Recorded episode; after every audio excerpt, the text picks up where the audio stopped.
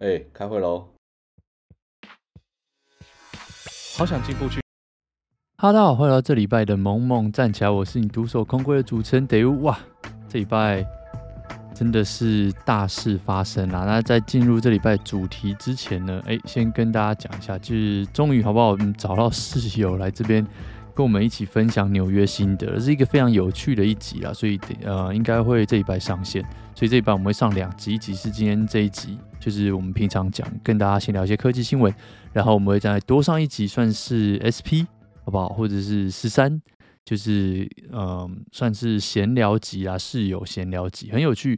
如果对我们那个上前几个礼拜去纽约有兴趣、有心有兴趣的。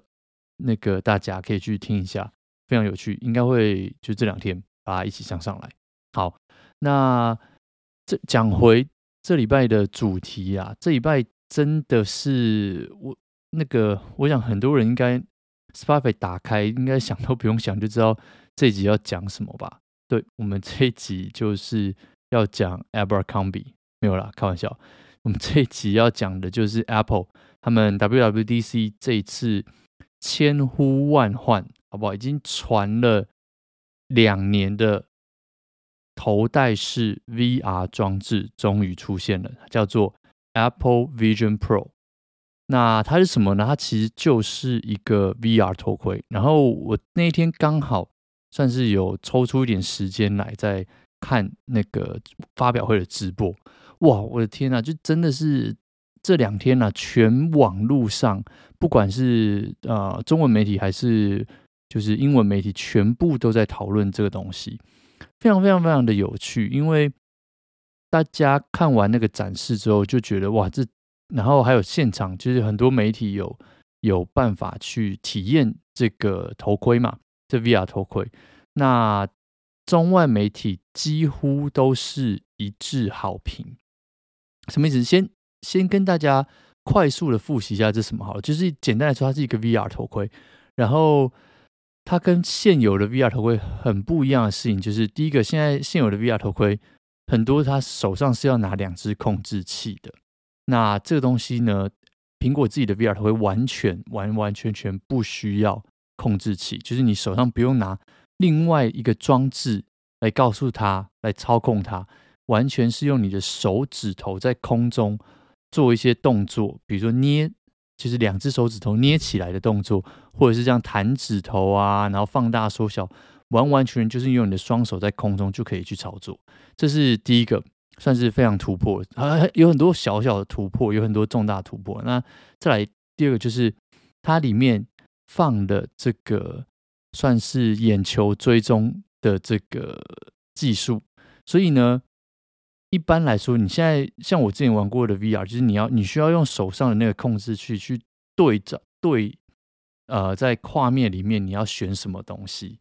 那可是这次有试用到这个头盔的人都说这个东西非常厉害，就是它直接是追踪你的眼球，所以你眼睛，比如说它那个画面放出来，你可能现在眼前你戴上头盔，你眼前有呃十二个不同的 icon 等你选，那。你只要眼睛看到哪里，那一个 icon 就会被 highlight 起来，就会被浮起来，然后再加上你的手指，可能只要轻轻一捏，哎，你就可以直接进入那个城市，或者是选择这东西，所以算是非常非常神奇的一个体验。那这个东西出来之后，真的是全部网络都在讨论，毕竟它大家都说，第一个它的体验真的非常好，非常非常的直觉，然后。非常非常的呃 responsive，就是回馈非常的快，所以像我在看国外一些评测的时候，没有没有还没有评测啦，只有算是第一手试玩，大家的给的反应就是真的是极为直觉，就是不太需要有什么特别的学习的这个过程，因为像现在的 VR 有很多真的是。你要去适应这东西怎么使用，可是大家都说这个东西真的戴上去就很直觉，你的手就在那边弹来弹去，就好像你知道你天生就会这件事情一样。我觉得这件事情算是苹果做的非常非常好的东西，因为你想想看，当年就像 iPhone 当年出来，你要就是你知道吗？iPhone 出来之前，很多人在用一个很古老的东西，叫做什么？叫做 PDA 嘛。那 PDA 要什么东西？就是要有一支触控笔。那当年 Apple 就是第一个把这个触控笔拿掉，然后在那边用那个两指放大缩小的人。所以这件事情算是一个非常非常重大突破。那再来就是它有很多其他其他的小东西啊，所以我觉得大家可以去看一下这个发表会的算是 highlight，真的是很神奇，因为你就会觉得哇。这个有一种 未来世界来临的感觉，然后再来是它这个还可以照很多立体照片啊，然后重新播放立体照片。所以最近网络上面真的全部都在讨论这个事情，然后也是各式各样的迷音啊、命啊满天飞。为什么呢？就是就是各种嘲笑或者是嘲讽啊，就是你戴着 VR 之后，你就你就一直看到那个 iCloud 你的那个。你的容量已经满了，然后叫你 upgrade，叫你叫你这就是在增加容量，这种奇奇怪怪的命啊，然后还有人笑说这东西长得很像潜水面镜，然后可能苹果会出一个四九九的吸水那个呼吸器这样。不过讲了这么多啦，然后还有个大重点是这一支 VR 头盔要美金三千四百九十九。三千五，所以大概是大概是一大概是十万块左右，对，这、是一个非常非常夸张的价钱，就所以现在几乎啊十二万了，十二万左右。那现在网络上其实现在讨论已经分成两派了，然后他们哦，对了，他们有说，刚刚再补充一点，就是他们有说。这东西要十二月才会出货，就是年底才会出货。那我觉得很有趣的是，现在网络上的讨论已经分成两派了。什么意思？第一派算是乐观派。那乐观派是什么？就是他们已经开始看到未来，他们就对未来的想象已经开始。比如说，网络上已经很多人在讨论说：“哇，我们这个以后可能……”家里不会再需要买大电视了，因为这东西就是直接在你眼前看一个超级大电视，然后就会像那个《Ready Player One》一样，我有点忘记呃中文什么一级玩家，就就你你整个人就沉浸在里面，然后以后你就会开始进入可能各种虚拟的世界里面啊，虚拟的游戏里面啊，那还有很多人就说哦，这个应该就是未来的人机界面嘛。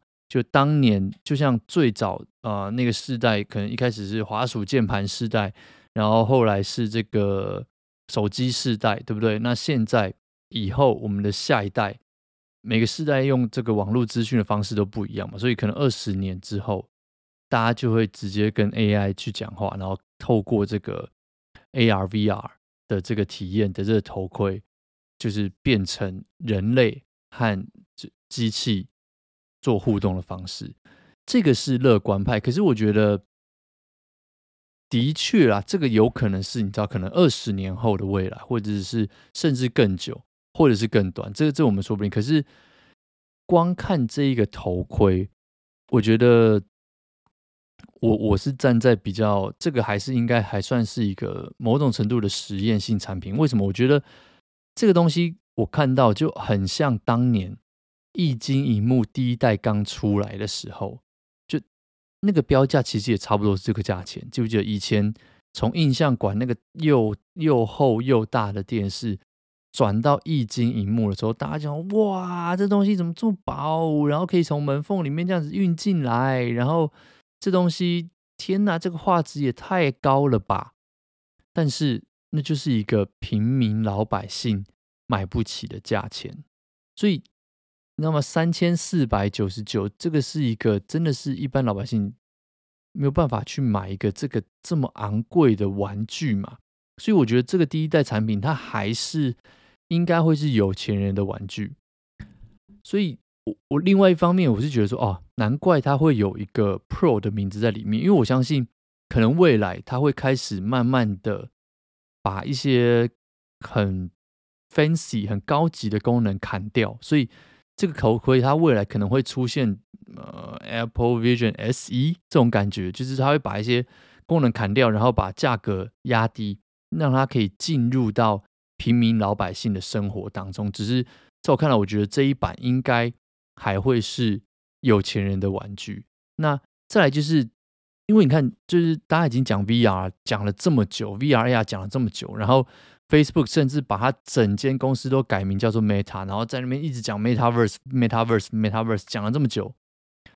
很有趣的事情有两件事情，整个发表会里面，苹果从头到尾没有提到 Metaverse 这个字，这是第一个。第二个，苹果从头到尾也没有提到 AI 这两个字，而且是很明显，他们整个发表会当中一直不停的使用其他的词来取代这两个东西，像 AI，他们就不停的讲 machine learning 啊，然后什么 language model 啊，就是用一些这种其他字眼。我我不知道知道是为什么，可他们就是没有，他们坚持不用 AI 这两个字。我不知道是不是最跟最近的。比如像 ChatGPT 啊，生成式 AI 这些东西有关系，可是很明显，他们就是没有用，没有要，没有要用这两个字。那再来是另外一个是，就像是 你知道吗？这个东西出来之后，会让人家觉得现在现有线上的 VR 产品，可能都是你知道会被被大家当成笑话看。就当年。Zuckerberg 在 Meta 出来在那边展示 VR，然后展示 Metaverse，然后说哦，我们现在的那个 Avatar，我们的人物虚拟人物都有脚喽，好像很厉害一样，然后被大家嘲笑。那这一次 Apple 这个 Vision Pro 真的很厉害，是它也帮你做 Avatar，可是它是直接扫描你的脸，然后把一个非常非常拟真你的脸放上去，比如说你可以戴这头盔跟你的家人 FaceTime，那。FaceTime 的时候，那人家看你是看到什么？他就是靠这个头盔里面的眼镜扫描你的脸，放出去给人家看。这件事情其实是一件蛮蛮厉害的事情，蛮可怕的事情。就相较于 Metaverse 出 做出来的那些，很像那个以前玩物里面的那种小人物，你就觉得哇，这真的是天差地远，真的是非常非常大的差别。那我觉得还有一件事很有趣的是，因为现在 VR 有点像是你知道吗？男生的玩具，你知道，就很多人就拿来就是打电动，再来就是做一些色色的事情。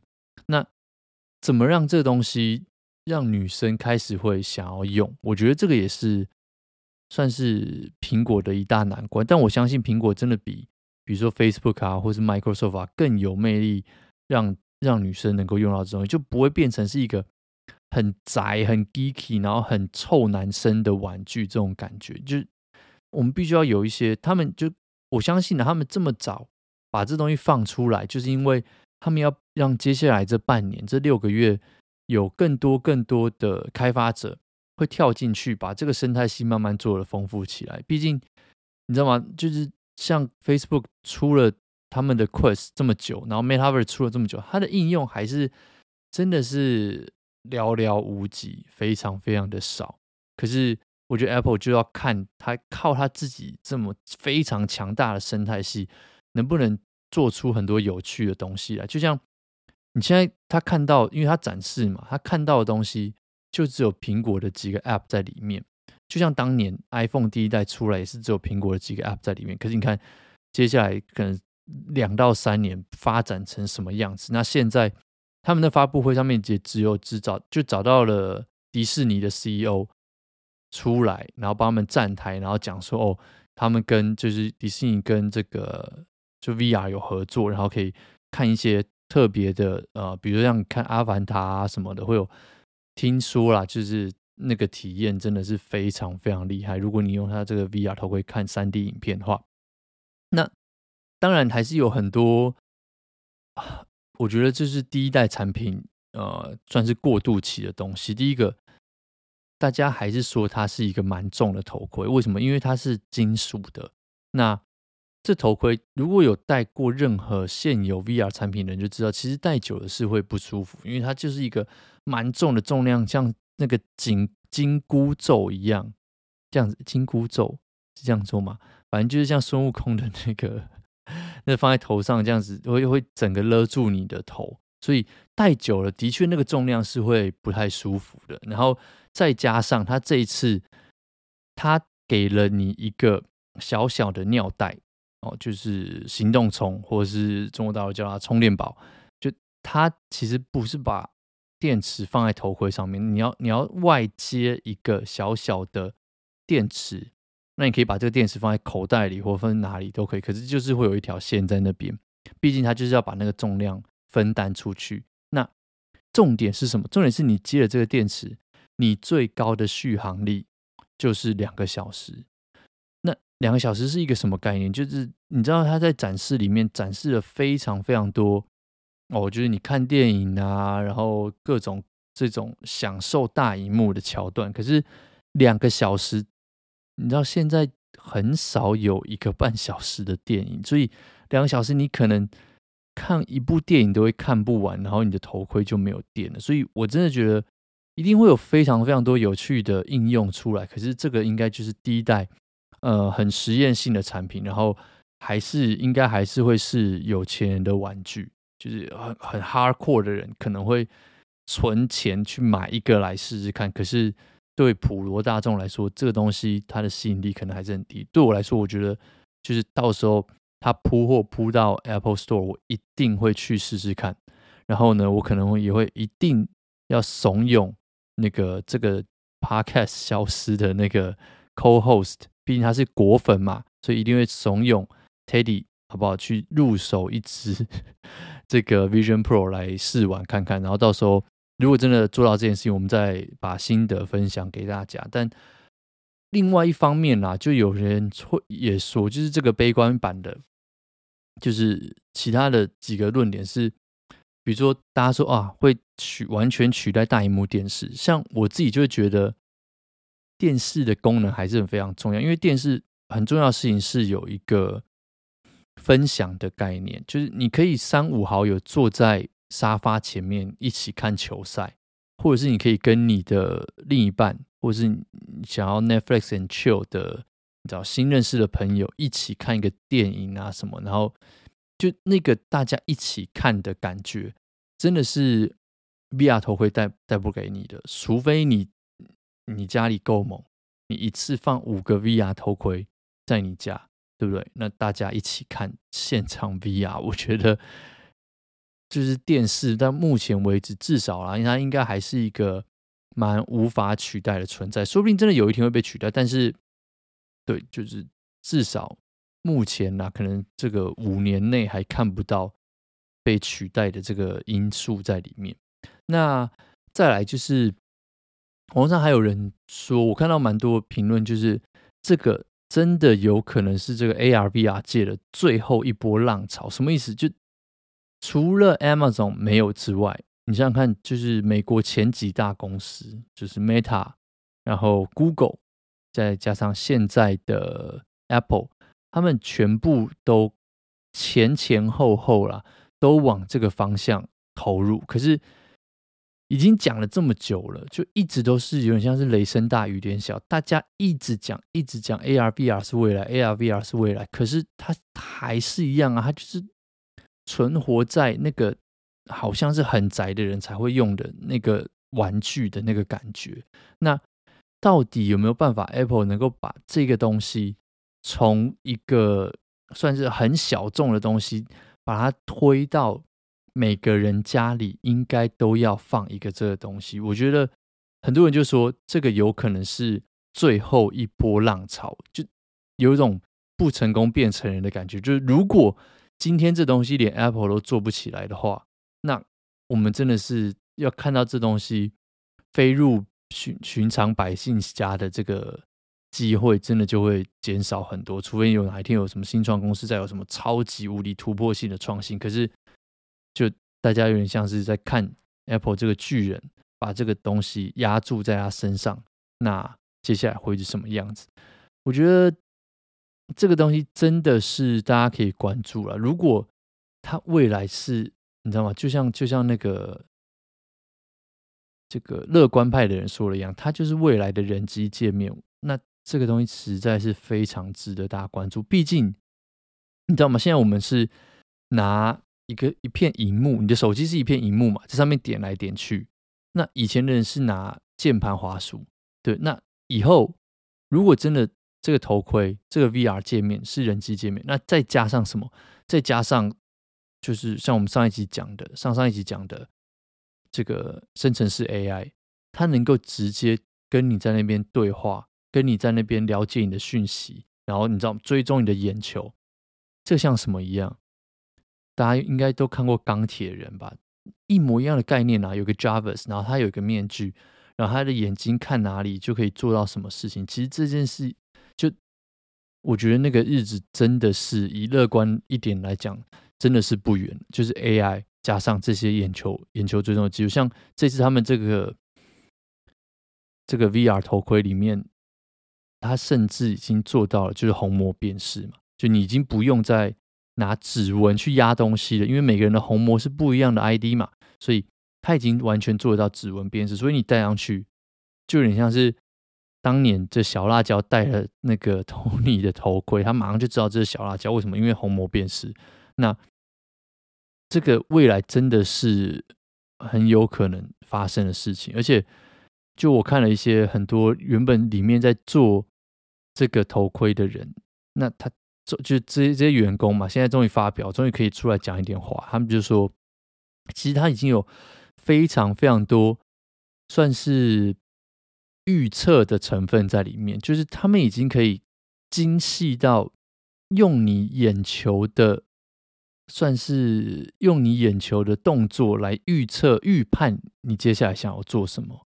什么意思？就是你你眼球的动法，你可能还没有移到哪边，可是以那个速度啊，或者移的角度，它大概就知道你要你要抓什么东西。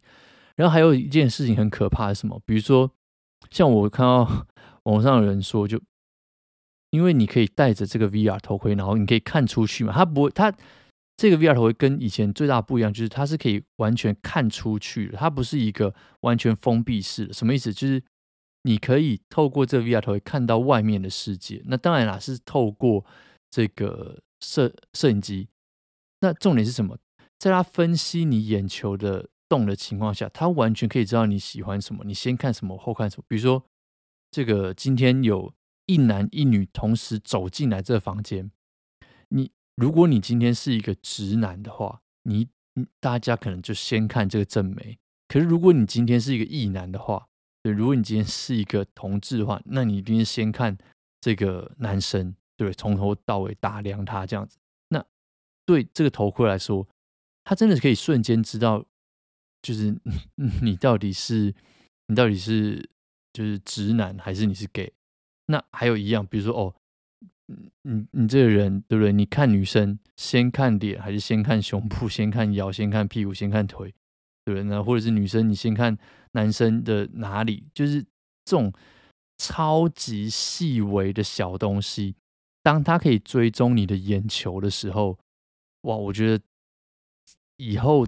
这些大公司能够拿到的资讯量真的是非常非常难以想象的一件事。就是现在，Google 还要靠你搜寻东西，然后去推测你喜欢什么。没有以后，如果他们能够这这这样子侦测你的眼球的移动的话，我的天哪！就你在想什么，真的是完全会被他们读的了若指掌。就是我觉得这个甚至比。Elon Musk 说要在你的脑子里面植入晶片更夸张，为什么？因为这东西不是侵入式的嘛，它就是追踪你的眼球，它可以完全知道你在想什么，你喜欢什么。因为这个是骗不了人的啊，你眼睛先看哪里，这个真的是你脑子传出来的东西，你完全是避不了的。所以这个真的是对啊，我觉得对未来的想象从这边开始就会有非常非常多。以前大家可能在科幻电影里面，或者是在超级英雄电影里面才看到场景，就会觉得哇，好像好像真的不远了。可是你反过来看，就是这个真的是第一代的产品，然后一定会有很多很多修正，一定会有很多很多呃大家诟病的地方，然后这个价格也很不亲民嘛，所以未来一定会开始慢慢慢慢慢慢的改良。那就在看说，在这个改良的过程当中。它的生态系有没有把它建立起来？有没有一些有趣的应用出来？有没有办法再把这个价格放得亲民一点？有没有办法让这个东西走进大众的生活？让这个以前手机纯粹拿来打电话变成一个不可或缺的存在。那有没有办法让今天这个 Vision Pro 这种 VR 头盔装置、头戴式装置，能够成为未来每一个家庭，甚至是每一个人不可或缺的存在？我觉得这个东西真的是非常值得观察。就另外一个现象级的，算是产品发表了。所以这个如果大家不知道的话，真的是可以关注一下，看一下接下来还有什么有趣的事情会发生。好，这个是我们这礼拜最大的新闻啦。然后我一开始说 a b e r c o m b i 其实，呃，原本还有要跟大家分享一下，但是我们就留到下礼拜再讲好了。好，那以上就是这礼拜最大的新闻啦。如果对这个有什么样的看法、意见，也欢迎大家留言告诉我们，好不好？那如果喜欢这节目的话，记得到 Apple Podcast 刷个五星留个言，或者是到 Spotify 也可以刷五星。